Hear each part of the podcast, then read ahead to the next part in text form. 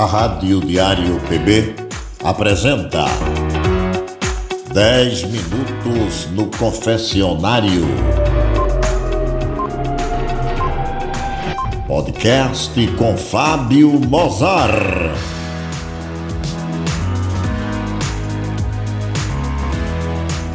Bom dia, moças e rapazes do confessionário. Hoje eu confesso que eu não tenho nenhum pecado para confessar hoje. Eu estou livre porque, segundo Benvenido Siqueira, chega uma hora em que o velho vira anjo. Não tem mais pecado. Hoje é dia dos pais. Portanto, vamos falar dos pais que tem pai que é um fela da puta mesmo, viu? Tem pai que é um fela da mãe. Igual aquele pai que bateu na mãe, bateu no filho, provocou aquela tragédia. E tem um pai que é quase santo. Tem um pai que é quase santo, feito meu pai, que ele já foi para o andar de cima. Ele deixou aqui cinco filhos para dar depoimento sobre o jeito dele de ser pai, que era um pai benevolente, pai magnânimo, pai protetor, enfim, um pai, um pai paternal. Sim, porque tem pai que não é paternal, né? O pai psicopata, tem pai que é desonesto, tem pai que é sociopata, que é capaz de tudo para conseguir o que quer, né? E é implacável, é um, é um sujeito safado, ensina os filhos a, a, a, o seu jeito de ver o mundo, né? De ser sacana. Um pai sacana vai ter filho sacana, de safado, né? O pai soci, sociopata, ele vê o filho como uma extensão de si mesmo e uma posse. Um instrumento para seus devaneios de maluco, de ambicioso e cruel, né? Não tem aquele instinto primitivo para proteger, para encorajar os filhos, para ser gente boa, porque esses pais sociopatas, os filhos deles são ferramentas à disposição deles, né? Dos maus instintos desses sociopatas. Aqui eu crio galinha. Eu crio galinha aqui no, no meu terreiro e tem um galo que é um pai protetor, é um pai um galo diferente, porque o galo, o galo é pai de um monte de pinto, né? Ele, ele não liga muito para suas crias, né? Quem cuida é a galinha. O galo tá nem aí para os pintos. Mas esse meu galo, ele tem um comportamento que eu acho bacana. Quando o gavião começa a sobrevoar o galinheiro, a fim de pegar um pintinho para almoçar, aí o galo reúne todo mundo debaixo de um pé de goiaba para se proteger do gavião. Manda todo mundo ficar calado, os pintinhos se calam, tudo fica caladinho ali até o gavião ir embora. Esse pai galo, ele tem esse comportamento protetivo que eu acho muito interessante. Sobre isso, no reino animal, na natureza, tem pai que come os filhos, tem pai que é ruim, que, que mata e come, né? não quer nem saber. Tem pai que abandona seus filhos, igual o leão. O leão, o fela da gaita do leão, a mãe leoa tem que proteger os filhos do pai, porque senão o leão come os filhotes. O leão não é um bom pai. E nem quer saber de pagar pensão alimentícia, nem nada. Né?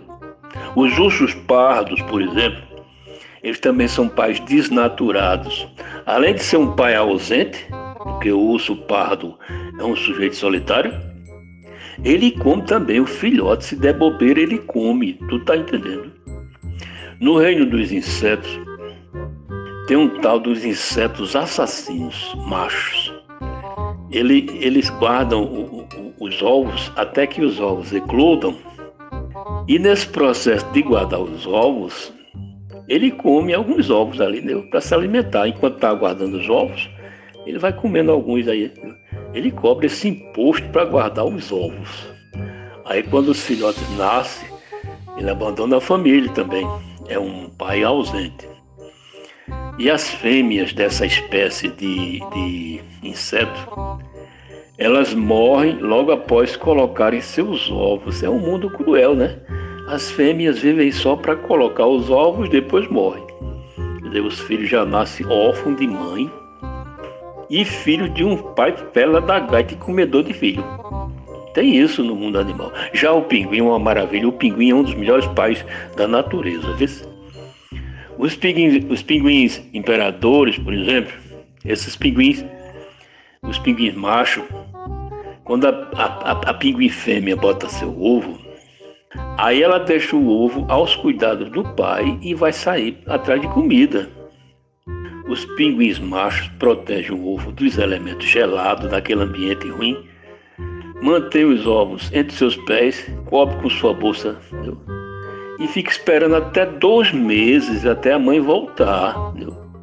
E se o ovo eclodir antes da mãe chegar, eles protegem o filhote até que a senhora pinguim retorne. Isso sim é que é pai responsável, não é não?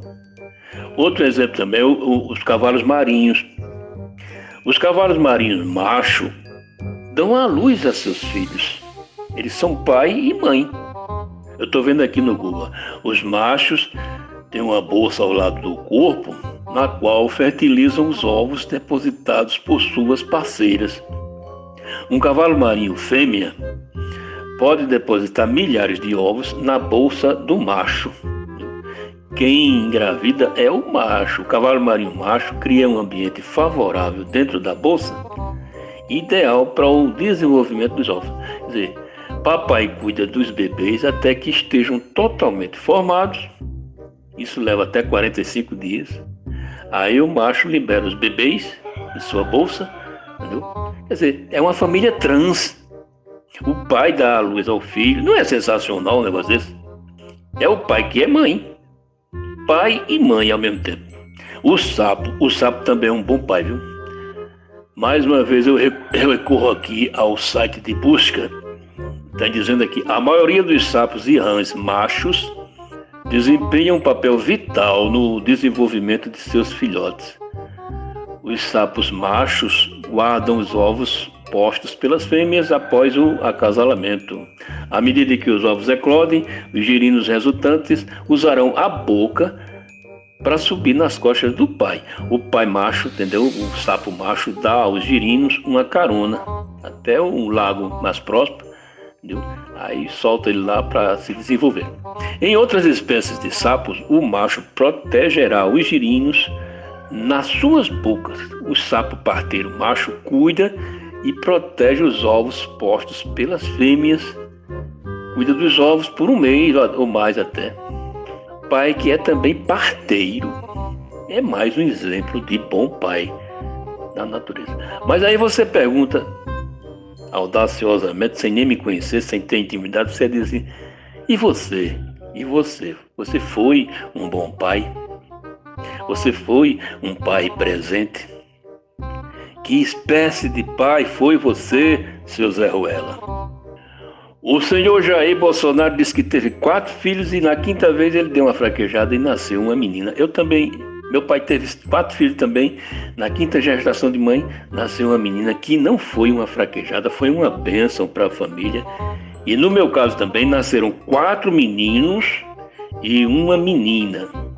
Eu segui o encadeamento familiar de meu pai: quatro meninos e uma menina. E as meninas de nossa família não foram mal recebidas, pelo contrário, no caso do senhor presidente, ele confessa que quando nasceu uma menina, ele se sentiu enfraquecido no seu sentimento contra as fêmeas, que ele é um misógino militante. Fraquejou, pecou contra seus princípios tortos, prevaricou e continuou prevaricando com as achadinhas e tal. Ele nunca para de prevaricar. Mas no dia dos pais, eu confesso que nunca fui um pai autoridade, aqueles pais que chega e bota ordem nas coisas, tá certo? Meus filhos têm de mim o exemplo de um pai, um pai sisudo, um caladão, sem me meter na vida deles, mas sempre buscando as melhores alternativas para que eles fossem cidadãos honrados, e isso aconteceu. Todos os meus filhos são cidadãos de bem. E de qualquer modo eu cumpri minha tarefa de pai. Eu acho que cumpri, sabe? Mesmo não sendo exatamente um modelo a ser seguido em algumas coisinhas e tal, entendeu? Por exemplo, eu nunca fui um pai confidente, um pai amigão, daqueles pai colega, né?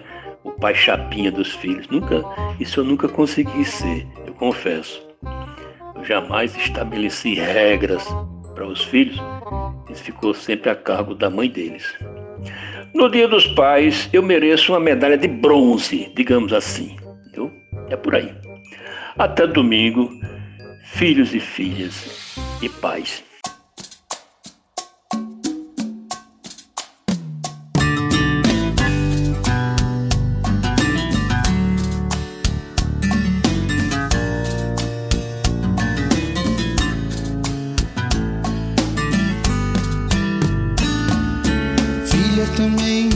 Dessa neurastenia. Parte de mim, um pobre combatente. Verás de certo a mesma luz do dia. E o teu pai em revolta latente. Espera enormemente da criança. Que és ressurgir mais um infante. Da escuridão fazendo uma esperança. Da fé como uma lança cortante. Ser forte, ser livre, será possível. Viver e lutar com dignidade. Sonhar com a aurora que o dia aí vem. E quando surgir a luz inconfundível, mesmo relutante da tal liberdade Verás que ninguém é senhor de ninguém, é senhor de ninguém, é senhor de ninguém. E quando surgir a luz inconfundível, mesmo relutante da tal liberdade, verás que ninguém é senhor de ninguém, é senhor de ninguém. Essa é a verdade. Verás que ninguém é senhor de ninguém, é senhor de ninguém. Essa é a verdade.